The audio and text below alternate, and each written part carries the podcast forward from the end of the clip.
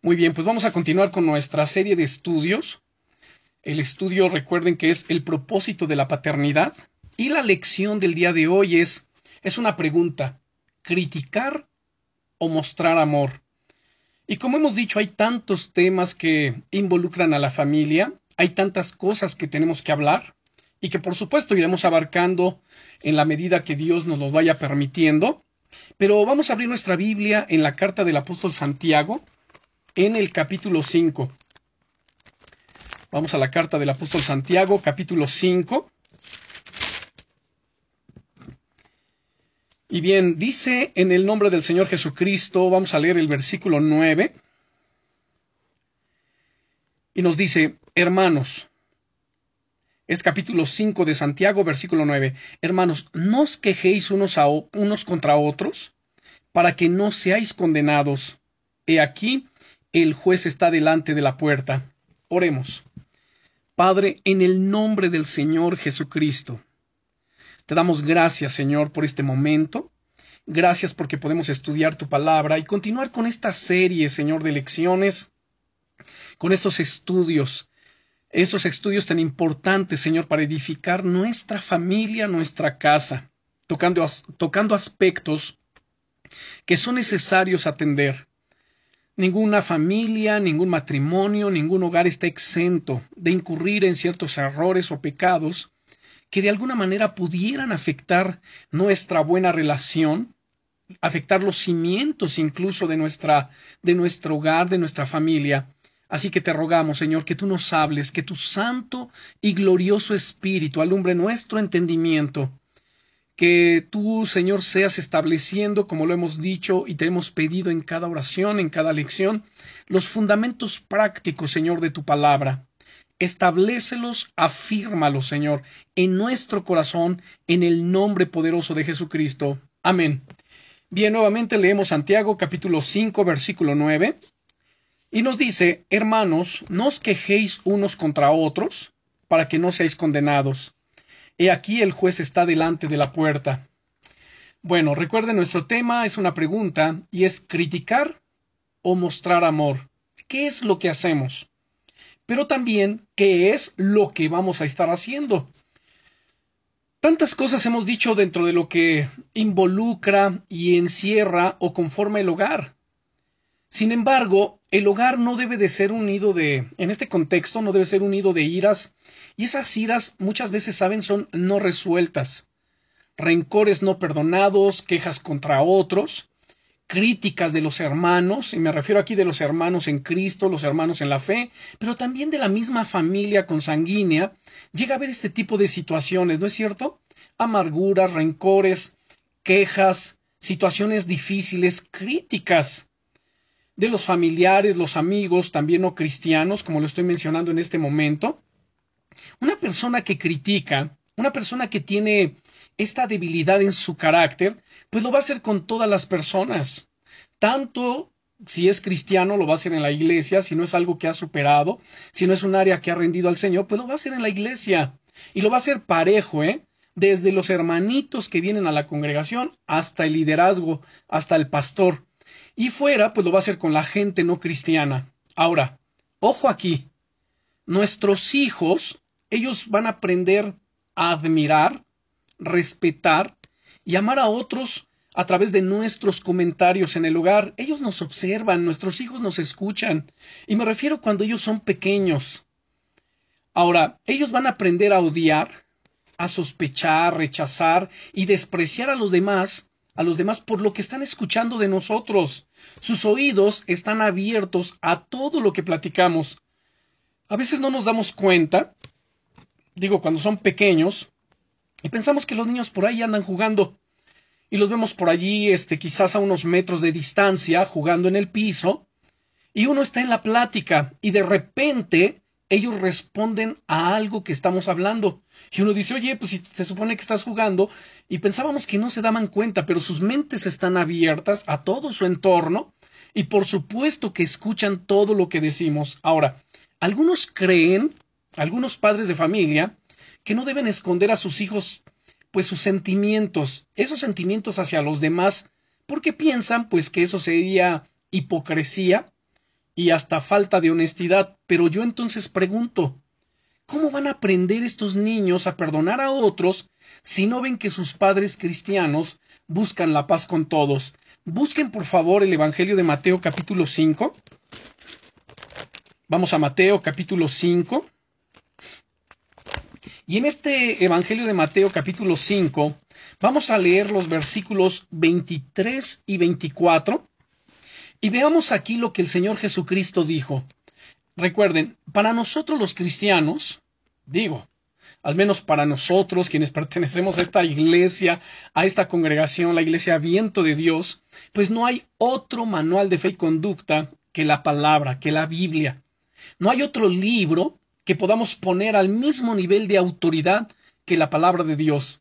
Siempre tenemos que observar lo que la Biblia dice, el consejo que ustedes y yo necesitamos para cualquier problema, dificultad, situación que estemos atravesando, lo encontramos siempre en la palabra de Dios. No hay otro libro que nos pueda ayudar con tal precisión. Escuchen lo que voy a decir y ojalá y puedan tomar nota. Solo Dios tiene la verdad absoluta. Ya saben, el mundo dice, no, no existe la verdad absoluta, toda verdad es relativa. No, no es verdad. Dios es la verdad absoluta. El Señor Jesucristo, cuando se presenta, San Juan capítulo 14, versículo 6, él dice, yo soy el camino y la verdad y la vida. Nadie viene al Padre sino por mí. Él no habló de una verdad, él dijo, yo soy la verdad. Y luego en el capítulo 8, versículo 36, dice el Señor Jesucristo, incluso en el verso 32, San Juan capítulo 8, versículo 32, y fíjense qué interesante es que observemos estos pasajes, que podamos tomar nota de ellos y por supuesto los apliquemos a nuestra vida.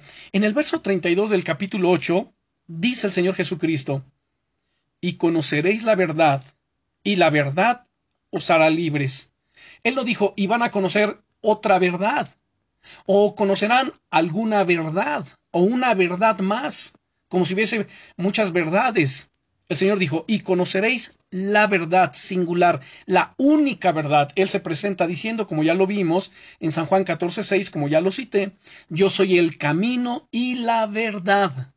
No habló de una verdad, él habló de la verdad. Yo soy esa verdad y nadie viene al Padre sino por mí. Aquí en el verso 32 del capítulo 8 de San Juan nos dice, y conoceréis la verdad, conozcamos esta verdad. Y esta verdad, que es Jesucristo, que es el Verbo encarnado, que es su palabra gloriosa, os hará libres. Y en el verso 36 nos dice, siendo él la verdad, así que si el Hijo de Dios os libertare, seréis verdaderamente libres. Entonces, a lo que yo decía que ojalá pudieran tomar nota, es esto. Solo Dios tiene la verdad absoluta y todos los demás seres humanos, absolutamente todos los seres humanos, lo único que tenemos es una opinión. Pero la única verdad absoluta se encuentra en Dios y todos los demás simplemente tenemos opiniones. Y más vale que nuestra opinión se apegue a la palabra del Señor, que hablemos su palabra en todo tiempo. El Señor Jesucristo en el Evangelio de San Juan, perdón, en el Evangelio de Mateo, en el capítulo 4, después de haber sido lleno del Espíritu Santo, de haber sido bautizado, dice en el verso 1 que fue llevado por el Espíritu al desierto para ser tentado por el diablo. Y ya conocen ahí las tentaciones con que el tentador le tentó. Y el Señor Jesucristo en todo respondía con la palabra, escrito está, y escrito está. En el verso 4 le dijo, bueno, en el verso 3 Dice que vino el, el tentador y le dijo, si eres hijo de Dios, di que estas piedras se conviertan en pan. En el verso 4, él respondió y dijo, escrito está. No sólo de pan vivirá el hombre, sino de toda palabra que sale de la boca de Dios. Y así vemos que cada tentación el Señor la venció como con el escrito está y escrito está. Nosotros vamos a vencer todo lo que se presente delante nuestro, siempre con qué? Con la palabra, con el escrito está. La Biblia es nuestro único manual de fe y conducta. No existe ningún otro libro. De repente yo escucho a alguien que cita, o bueno, yo también he citado a algunos escritores, pero jamás poniéndolos al nivel de la autoridad de la palabra de Dios. Simplemente los citamos como una opinión que ellos dan. Nosotros también citamos frases, pues que a veces uno mismo acuña, y, pero es eso mismo, son opiniones. Solamente Dios y su palabra son la verdad. Jesucristo mismo dijo, el cielo y la tierra pasarán, pero mis palabras nunca pasarán. Ahora sí, entonces leamos Mateo capítulo 5, versículos 23 y 24. Estamos hablando acerca de criticar o mostrar amor. Cada uno de nosotros decidimos qué es lo que hacemos en nuestra vida, cómo nos presentamos ante los demás. Y entonces en los versos 23 y 24, el Señor Jesucristo dice, por tanto, si traes tu ofrenda al altar y allí te acuerdas de que tu hermano tiene algo contra ti, noten, tu hermano tiene algo contra ti, no dice tú tienes algo contra él, sino él tiene algo contra ti, deja allí tu ofrenda delante, delante del altar y anda, reconcíliate primero con tu hermano y entonces ven y presenta tu ofrenda. O sea, qué impresionante es esto. Si vamos a una reunión, imagínense esto, y hay otros cristianos allí a quienes hemos criticado en el hogar. ¿Qué van a aprender nuestros hijos si no tratamos de arreglar nuestras diferencias con ellos? Esa es la hipocresía que deberíamos de evitar. Y saben, hermanos, ese es uno de los pecados en los que cantidad de gente incurre. Hablan mal de los demás y después, fíjense como si nada hubiera pasado, ¿no? Hola, ¿qué tal? ¿Cómo estás? Pero atrás de ellos murmuran, critican, simplemente pues hablan mal.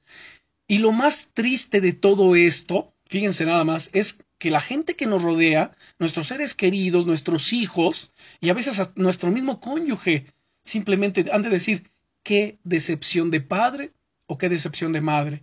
¿Cómo es posible que puedan expresarse así y delante de la gente como si no pasó nada, no? O sea, hipocresía.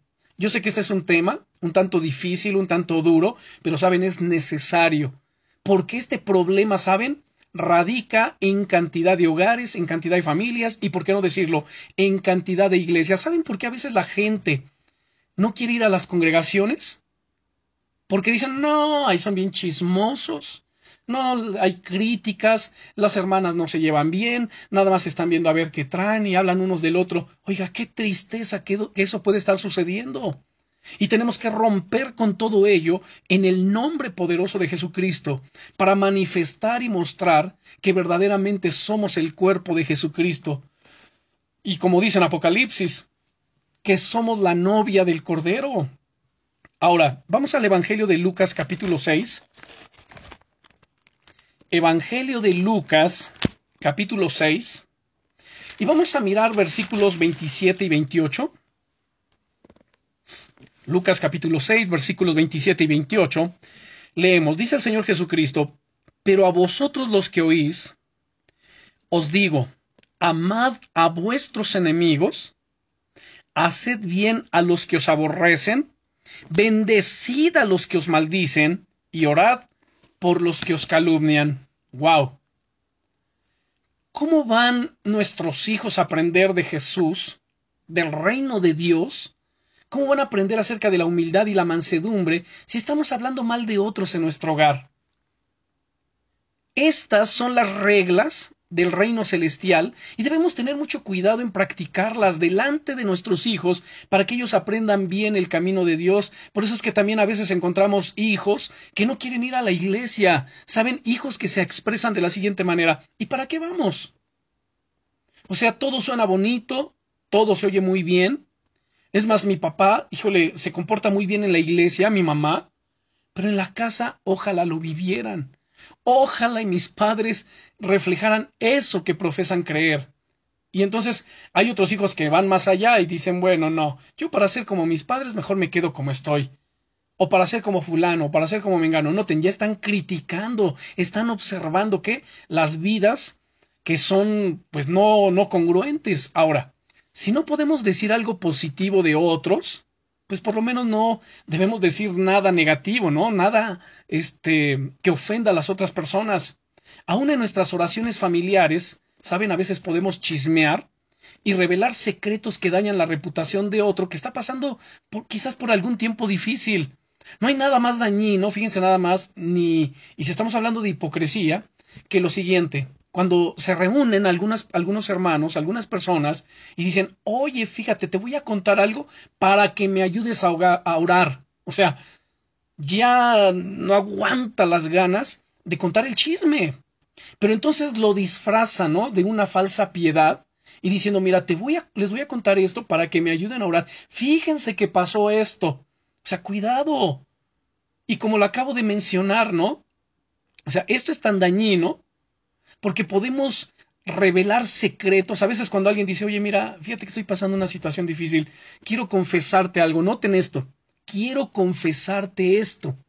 Ahora, esa confesión debe de llevar la etiqueta ahí que diga, pero esta es secreta, o sea, si te lo cuento, no debe de salir de aquí. Esto es entre tú, Dios y yo, o entre Dios, tú y yo, o sea, nadie más.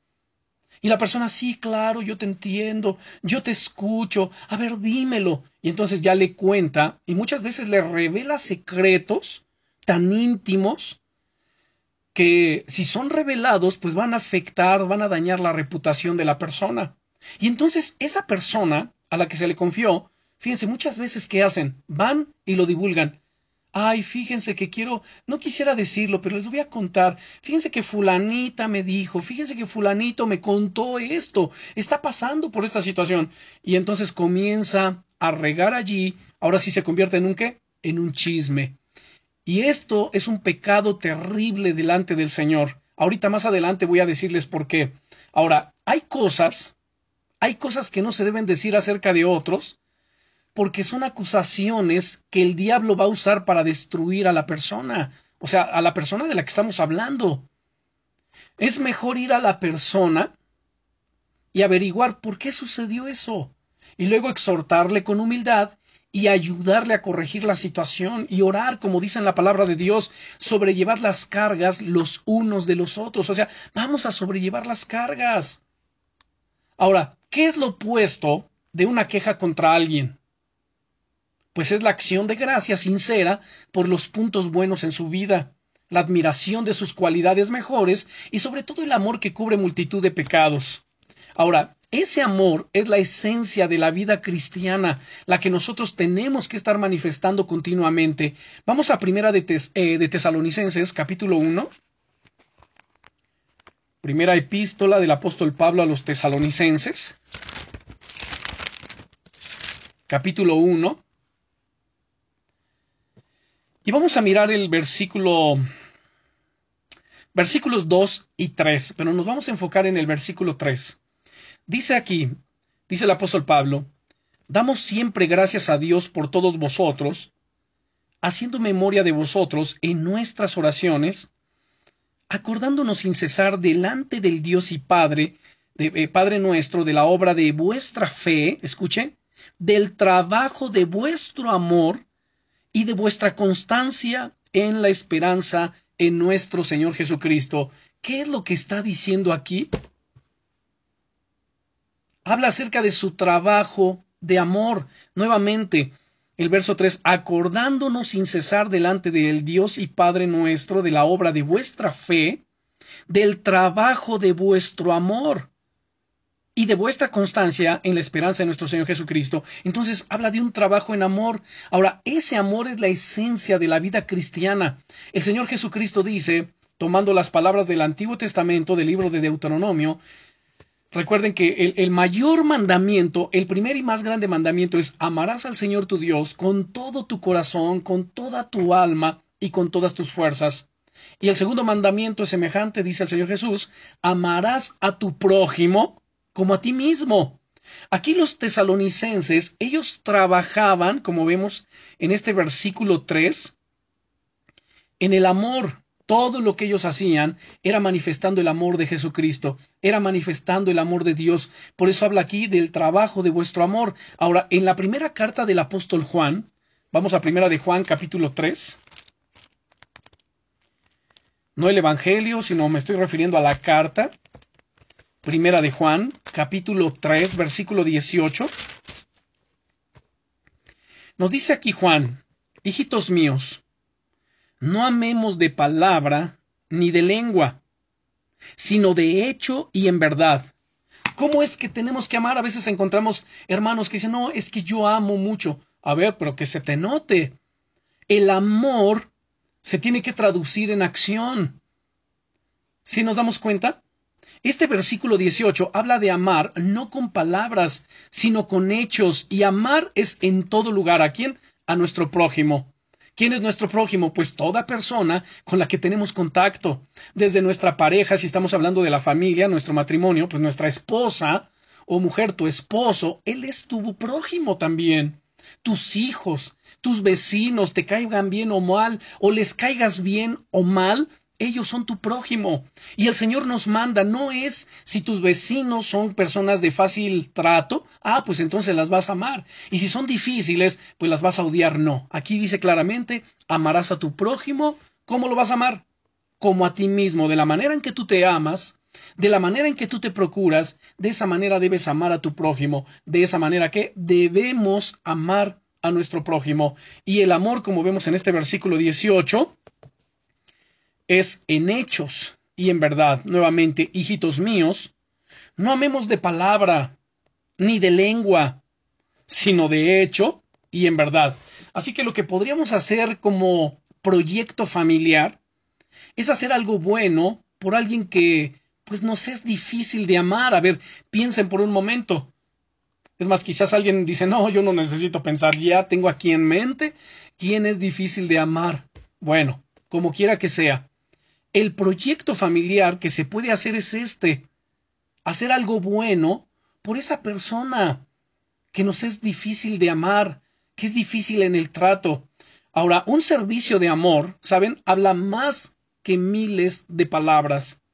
Así que les aseguro que nuestros hijos aprenderán a amar si hacemos cosas que les ayuden en sus dificultades con un sacrificio nuestro, que ellos digan, wow, mi padre, mi madre se esfuerzan, ellos muestran el amor de Jesucristo, ellos viven la palabra. ¿Creen que nuestros hijos no se dan cuenta si vivimos o no la palabra de Dios? No es necesario que ellos tengan que entender toda la Biblia. Ellos simplemente entienden aspectos prácticos por sentido común por conciencia, esa conciencia que el Señor ha puesto en el corazón de cada ser humano. Y como dije, por sentido común, porque ellos escuchan lo que hablamos de la Biblia, ellos escuchan de alguna manera la palabra de Dios. Y entonces ellos miran nuestras acciones y cuando ven que hacemos lo que la Biblia dice, saben, es un impacto impresionante a sus mentes, a sus corazoncitos, a su alma, que eso los va a marcar y van a decir, wow, yo también quiero hacer como mi mamá. Yo quiero hacer como mi papá. Yo quiero vivir así como ellos. Pero qué triste cuando es lo contrario. También trae un impacto a su alma, a su mente, a su corazoncito y genera una decepción. Así que miren, me parece que estamos perdiendo muchas oportunidades diarias para enseñar la cultura del reino de Dios a nuestros hijos. Enseñar el amor es la meta del discipulado pues es cuando amamos a otros como Cristo nos amó, que los demás se dan cuenta de que somos sus discípulos verdaderamente. Miren, vamos al Evangelio de San Juan, ahora sí al Evangelio, en el capítulo 15. Vamos al Evangelio de San Juan, capítulo 15. Abramos nuestras Biblias. Y vamos ahí, Evangelio de San Juan, capítulo 15. Quiero que lean conmigo desde el versículo 9 en adelante hasta el versículo 17, versos 9 al 17 del capítulo 15.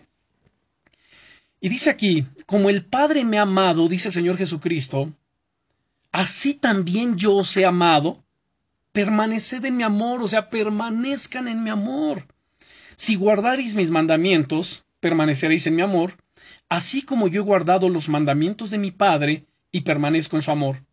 Estas cosas os he hablado, para que mi gozo esté en vosotros y vuestro gozo sea cumplido. Este es mi mandamiento, que os améis unos a otros como yo os he amado. Noten este verso 12, nuevamente lo vuelvo a citar, a leer. Este es mi mandamiento, que os améis unos a otros como yo os he amado. Nadie tiene mayor amor que este, que uno ponga su vida por sus amigos. Vosotros sois mis amigos si hacéis lo que yo os mando. Ya nos llamaré siervos, porque el siervo no sabe lo que hace su señor, pero os he llamado amigos porque todas las cosas que oí de mi Padre os las he dado a conocer. No me elegisteis vosotros a mí, sino que yo os elegí a vosotros y os he puesto para que vayáis y llevéis fruto, y vuestro fruto permanezca, para que todo lo que pidierais al Padre en mi nombre, Él os lo dé. Y luego en el versículo 17, esto os mando, que os améis unos a otros. ¡Wow! Qué impresionante, ¿no es cierto? Y como les decía, que me parece que estamos perdiendo muchas oportunidades, eh, oportunidades diarias para enseñar la cultura del reino de Dios a nuestros hijos. Tenemos que hacerlo. Enseñar el amor, dijimos, es la meta del discipulado cristiano. Porque cuando amamos, cuando amamos a otros como Cristo nos amó, es que entonces ellos se dan cuenta de que verdaderamente somos sus discípulos. Ya lo leímos aquí en el Evangelio de San Juan. En esto conocerán todas las gentes que sois mis discípulos, en que os améis los unos a los otros. El que me ama, mi palabra guardará, mi Padre le amará, vendremos a él y haremos morada con él. Y entonces nos habla de su mandamiento. Esto les mando que se amen unos a otros. La verdad, hermanos, es que palabras negativas solo pueden producir acciones negativas. Actitudes críticas solo producen acciones orgullosas. Tengamos como meta siempre crear un ambiente positivo en nuestro hogar, un ambiente optimista, amable y de mucha fe en el poder de Dios para cambiar a las personas. Cuando nos quejamos, criticamos o acusamos a otros frente a nuestros hijos, ¿saben? Estamos enseñándoles a actuar como el diablo. Noten lo que estoy diciendo. Y no estoy haciendo una declaración, simplemente estoy hablando lo que es cierto. Nuevamente digo esto. Cuando nos quejamos, criticamos o acusamos a otros frente a nuestros hijos, estamos enseñándoles a actuar como el diablo. ¿Quién es el diablo que el Señor lo reprenda en el nombre poderoso de Jesucristo? En la Biblia lo presenta como el acusador de los hermanos, el que los acusa delante de nuestro Dios día y noche.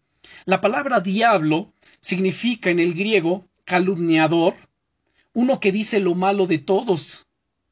Su otro nombre propio es Satanás, que significa adversario.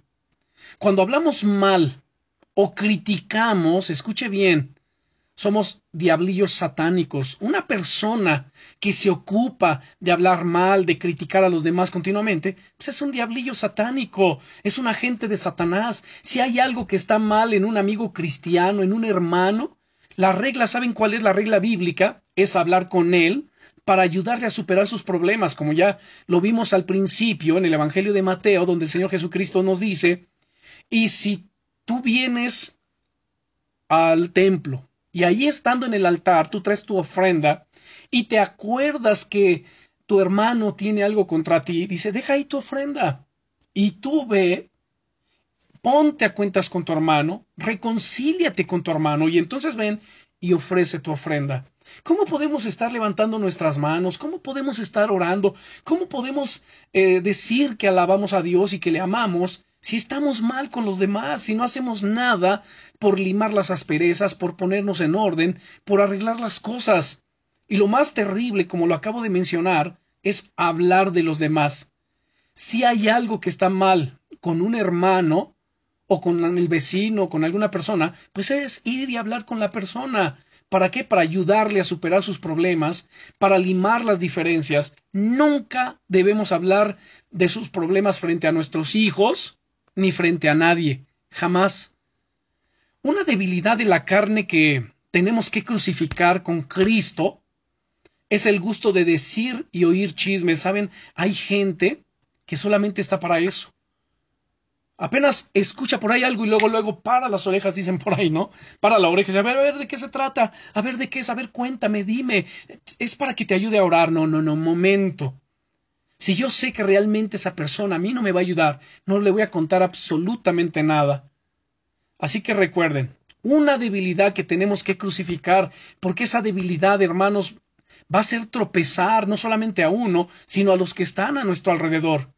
Y en, en la carta a los Gálatas, en el capítulo 5, versículo 24, nos dice, pero los que son de Cristo, los que verdaderamente son cristianos, han crucificado la carne con sus pasiones y deseos. Así que si vivimos por el Espíritu, pues andemos también por el Espíritu. Dice el apóstol Pablo, no nos hagamos vanagloriosos, irritándonos unos a otros, envidiándonos unos a otros. Saben, hermanos, Dios odia a todos los que siembran discordia entre los hermanos.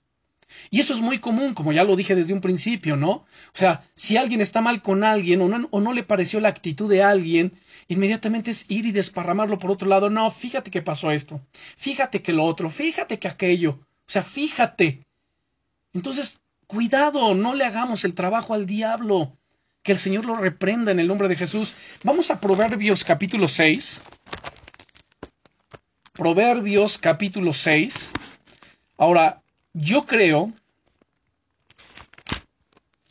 que los que estamos teniendo este estudio, creo y espero en Dios, pues que no tengamos este tipo de problema, ¿no? Uno puede decir, no, pues gracias a Dios nosotros no tenemos ese problema, no hablamos mal de nadie, no nos interesa hablar mal de nadie, y gracias a Dios, qué bueno. Pero saben, conocemos gente que sí lo hace. Y como conocemos gente que lo hace, nuestro trabajo, hermanos, es hacer la obra de Dios. Y la obra de Dios es orar por esa gente o por esos hermanos que tienen esta debilidad en su carácter, que tienen este problema, este pecado arraigado en su corazón, y que cuando los escuchemos, hermanos, les ministremos, le digamos, a ver, ¿sabes qué? A mí no me cuentes nada. No quiero saber nada de eso. Si tú tienes algo con tal persona, ve y háblalo con ella. Pero no tienes que andar divulgando porque estás pecando. Eso se llama chisme y hasta calumnia. Y esos son pecados que Dios aborrece. Y vamos a ver, miren, vean aquí Proverbios capítulo 6. Vamos a darle lectura a los versículos. ¿Saben? Desde el 12 al 19, particularmente de los versos 16 al 19. Pero quiero que veamos desde el 12.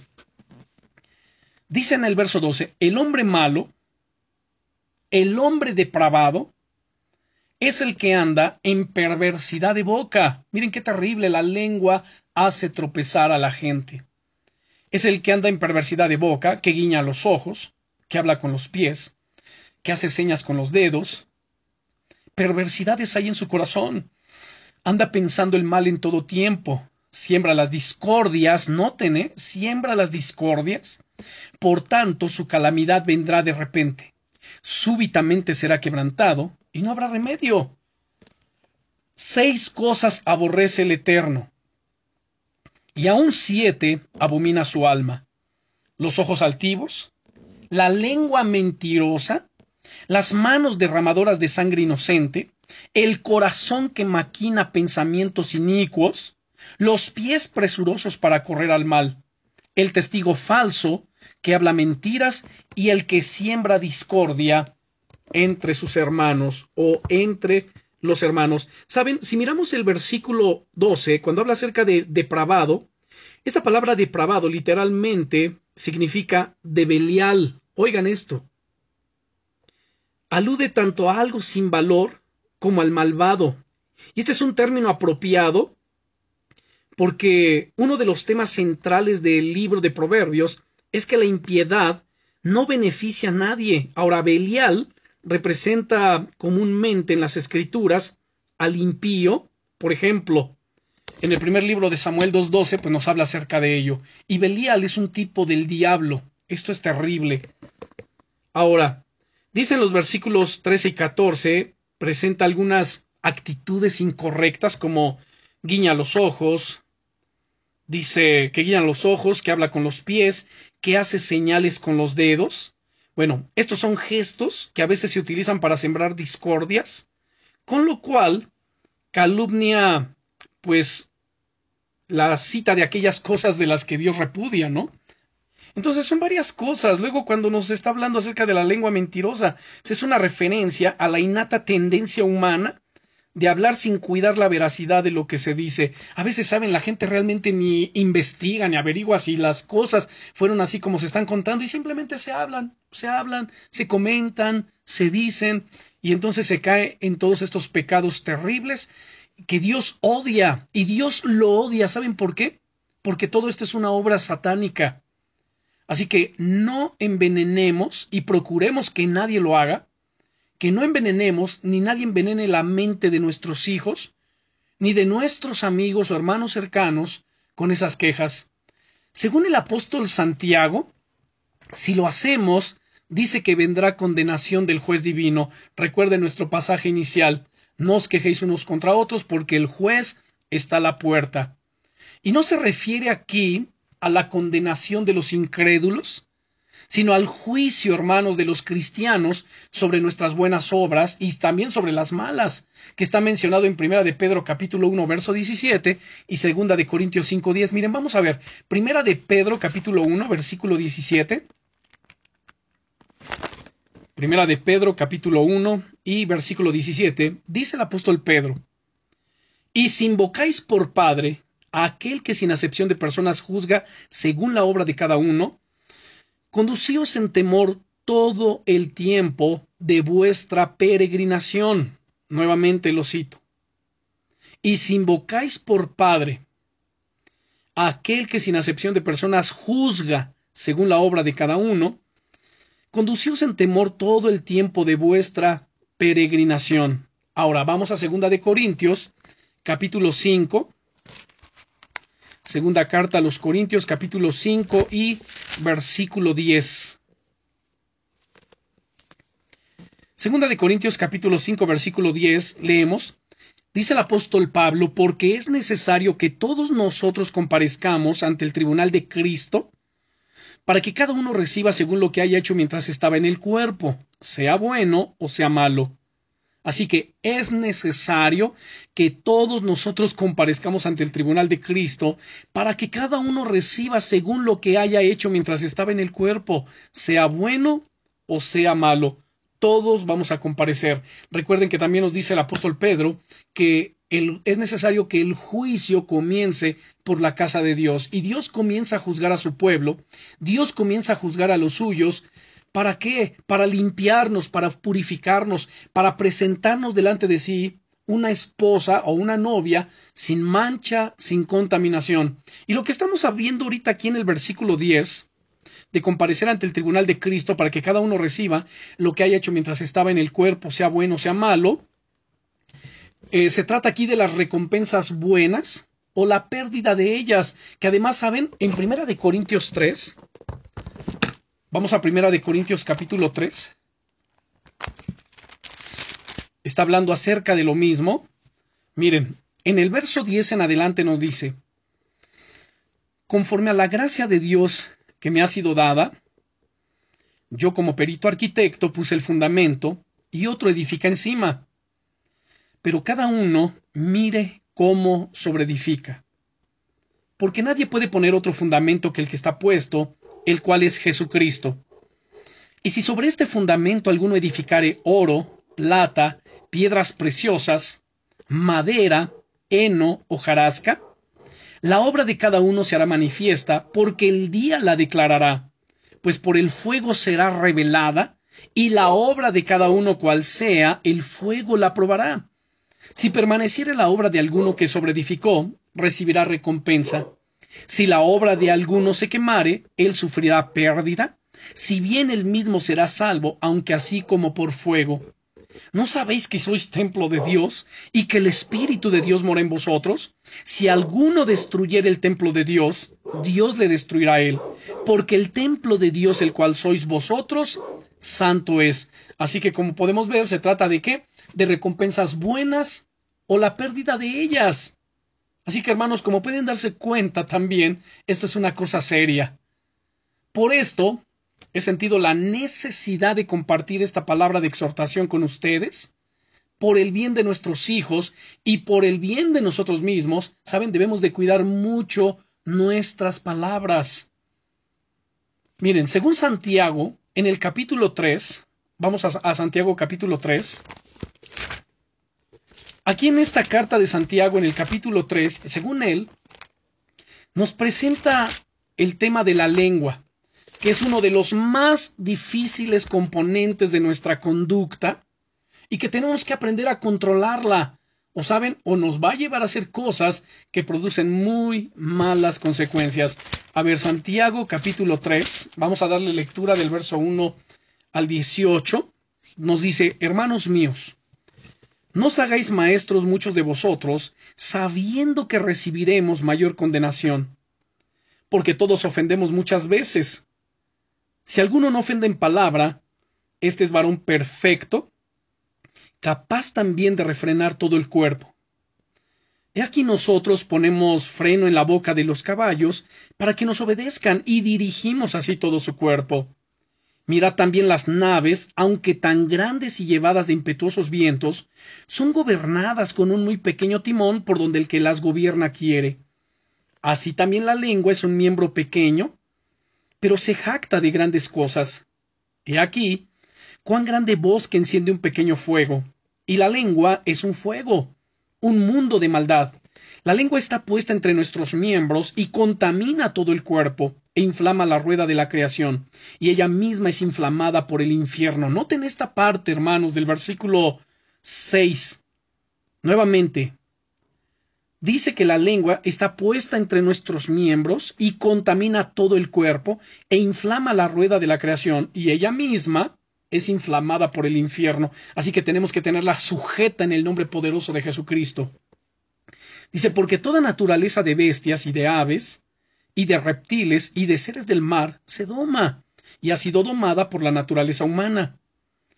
Pero ningún hombre puede domar la lengua, que es un mal que no puede ser refrenado, llena de veneno mortal.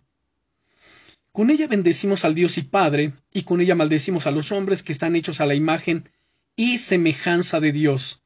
De una misma boca proceden bendición y maldición. Hermanos míos, esto no debe ser así. ¿Acaso alguna fuente hecha por una misma abertura agua dulce y amarga?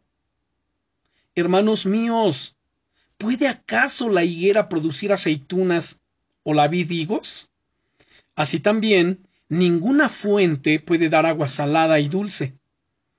¿Quién es sabio y entendido entre vosotros? Muestre por la buena conducta sus obras en sabia mansedumbre. Pero si tenéis celos amargos y contención en vuestro corazón, no os jactéis, ni mintáis contra la verdad, porque esta sabiduría no es la que desciende de lo alto, sino terrenal, animal, diabólica. Vean lo terrible que nos está mencionando en este versículo 15. Nuevamente lo voy a, leer. ¿Por qué esta sabiduría entonces dice no es la que desciende de lo alto? ¿Cuál? Ah, pues la que se manifiesta a través de los celos amargos, contención en el corazón, dice no se jacten ni mientan contra la verdad. Porque esta sabiduría no es la que desciende de lo alto, sino terrenal, animal, diabólica. Porque donde hay celos y contención, allí hay perturbación y toda obra perversa. Pero la sabiduría que es de lo alto es primeramente pura, después pacífica, amable, benigna, llena de misericordia y de buenos frutos, sin incertidumbre ni hipocresía, y el fruto de justicia se siembra en paz para aquellos que hacen la paz. Así que como podemos ver en esta carta, y principalmente en este capítulo 3, Santiago nos dice que la lengua es uno de los elementos más difíciles o de los componentes más difíciles de nuestra conducta. En el versículo 8 nos dice, porque, pero ningún hombre puede domar la lengua, que es un mal que no puede ser refrenado, llena de veneno mortal. Solamente, hermanos, bajo la autoridad y el poder del Espíritu Santo, es que podemos dominar nuestra lengua, la podemos someter en el nombre poderoso de Jesucristo. Así que tenemos que aprender a controlarla, o nos va a llevar a qué? a hacer cosas pues que producen muy malas consecuencias. ¿Cuánta gente, hermanos, está padeciendo en este momento por causa de no poner freno a su lengua? Él, ¿Saben el salmista? Él oraba de la siguiente manera, él decía, Señor, pon guarda mi boca, que ninguna palabra corrompida salga de ella Pon guarda mi boca. Qué bueno sería muchas veces orar así, Señor. Bueno, para quien tiene este tipo de problema, ¿no? De hablar de los demás, de criticar. Yo creo que tiene que, sinceramente, tiene que venir delante del Señor, reconocer que tiene este problema, reconocer que es un pecado demoníaco, así como lo estamos viendo a la luz de las Escrituras, y arrepentirse con todo su corazón y decirle, Señor, libérame, hazme libre, Señor, en el nombre poderoso de Jesucristo, de este mal. Señor, me arrepiento en el nombre de Jesucristo. Ayúdame a controlar mi lengua en el poder del Espíritu Santo. Que todo lo que yo hable, Señor, sea para tu gloria. Ah, pero para hablar para la gloria de Dios hay que llenarnos de la palabra de Dios, según Colosenses 3, 16 nos dice, y la palabra de Cristo mora en abundancia en vosotros, exhortándoos unos a otros con toda sabiduría, cantando eh, salmos, himnos en vuestros corazones al Señor. Bueno, entonces la palabra tiene que morar en nuestro corazón. ¿Por qué? Porque de la abundancia del corazón es que habla la boca. ¿Qué habla la gente? Si la gente está murmurando, hablando chismes, críticas, es porque de eso ha llenado su corazón. Si nos mantenemos ocupados en la palabra, y como dice Filipenses capítulo 4, versículo 8, por lo demás, hermanos míos. De hecho, ¿saben? Antes de leer yo ello, quiero que lo busquen. No solamente se los puedo citar, pero quiero que lo veamos porque con este pasaje de Filipenses capítulo 4 es que quiero concluir nuestra enseñanza de esta noche. Y mientras ustedes lo encuentran, déjenme decirles que he encontrado que muchas veces nuestros pensamientos pues son el problema verdadero. Si uno piensa mal, pues va a hablar mal. En Proverbios nos dice, porque como piensa el hombre en su corazón, tal es él. Como piensa uno. Si uno piensa mal, pues va a actuar mal. Si piensa bien, pues va a actuar bien. Ahora sí, si ya estamos en Filipenses capítulo 4, vamos a darle lectura a los versículos 8 y 9. Y dicen el nombre del Señor Jesucristo. Por lo demás, hermanos, todo lo que es verdadero, todo lo honesto, todo lo justo, todo lo puro, todo lo amable, todo lo que es de buen nombre, si hay virtud alguna, si algo digno de alabanza, en esto pensad. Vean en qué cosas tenemos que mantener ocupada nuestra mente. En todo lo que es verdadero, todo lo honesto, todo lo justo, todo lo puro, todo lo amable, todo lo que es de buen nombre. Si hay virtud alguna, si algo digno de alabanza, en esto pensad. Y concluye entonces, bueno, el verso 9 diciendo, lo que aprendisteis y recibisteis y oísteis y visteis en mí, esto haced, y el Dios de paz estará con vosotros.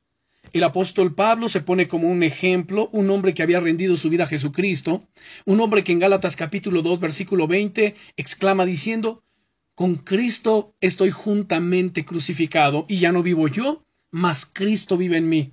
Y lo que vivo ahora en mi carne, lo vivo en la fe del Hijo de Dios, el cual me amó y se entregó a sí mismo por mí. Así que hermanos, trabajemos en esto. Digo, si uno no tiene este problema, gloria a Dios, bendito sea Dios, pero sabemos que hay gente que sí y conocemos a gente que lo hace.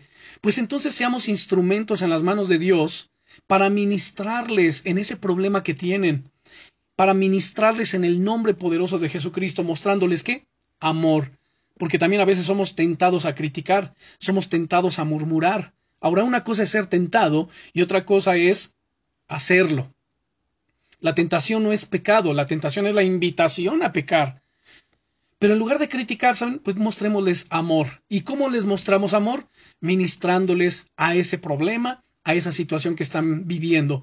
Y nuestros hijos van a ver nuestras acciones y entonces su corazoncito de ellos será ministrado también en el sentido de que ellos ven que estamos haciendo lo que es correcto en el nombre poderoso de Jesucristo. Bueno, pues espero que esta enseñanza les sea de mucha ayuda. Vamos a orar en el nombre de Jesús. Si alguien tiene este problema, vamos a orar en este momento para que se rompa todo ello en el nombre poderoso de Jesucristo. Padre, en el nombre que es sobre todos los nombres. Te damos gracias, Señor. Gracias por tu palabra. Y gracias, amado Señor, porque tenemos que tener mucho cuidado con lo que hablamos, con lo que decimos. También en la manera en que nosotros prestamos nuestros oídos. ¿A qué cosas? Vemos a la luz de tu palabra que, la que el chisme, la crítica y la calumnia, Señor, son, son pecados terribles, demoníacos.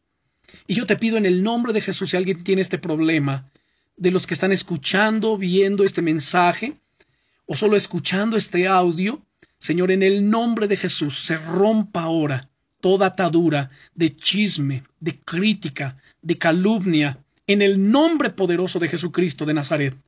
en el nombre poderoso de Jesucristo. Y que hablemos verdad cada uno, que nos propongamos en nuestro corazón edificar, mostrar amor, hacer las buenas acciones, Señor, para nuestros semejantes, ministrarles, Señor, con amor, que todo lo que hagamos, Señor, sea para alabanza de tu gloria, que sea para honra de tu bendito nombre. Y te doy gracias, Señor, por hablarnos en esta noche. Para los que no tenemos este problema, yo te pido también, Señor, que nos ayudes a estar atentos, Señor, a la gente que tiene ese problema y que están cercanos a nosotros. ¿Y atentos a qué? Para ministrarles, para ir y liberarles, Señor, para mostrarles que no se debe actuar de esa manera, pero que hay un camino de libertad, donde tú nos dices, así que si el Hijo de Dios os libertare, serán verdaderamente libres. Señor, yo confío plenamente en que tú que una vez iniciaste tu buena obra en nuestras vidas, tú la perfeccionarás hasta el día de Jesucristo, en ese nombre que es sobre todos los nombres, Cristo Jesús. Amén.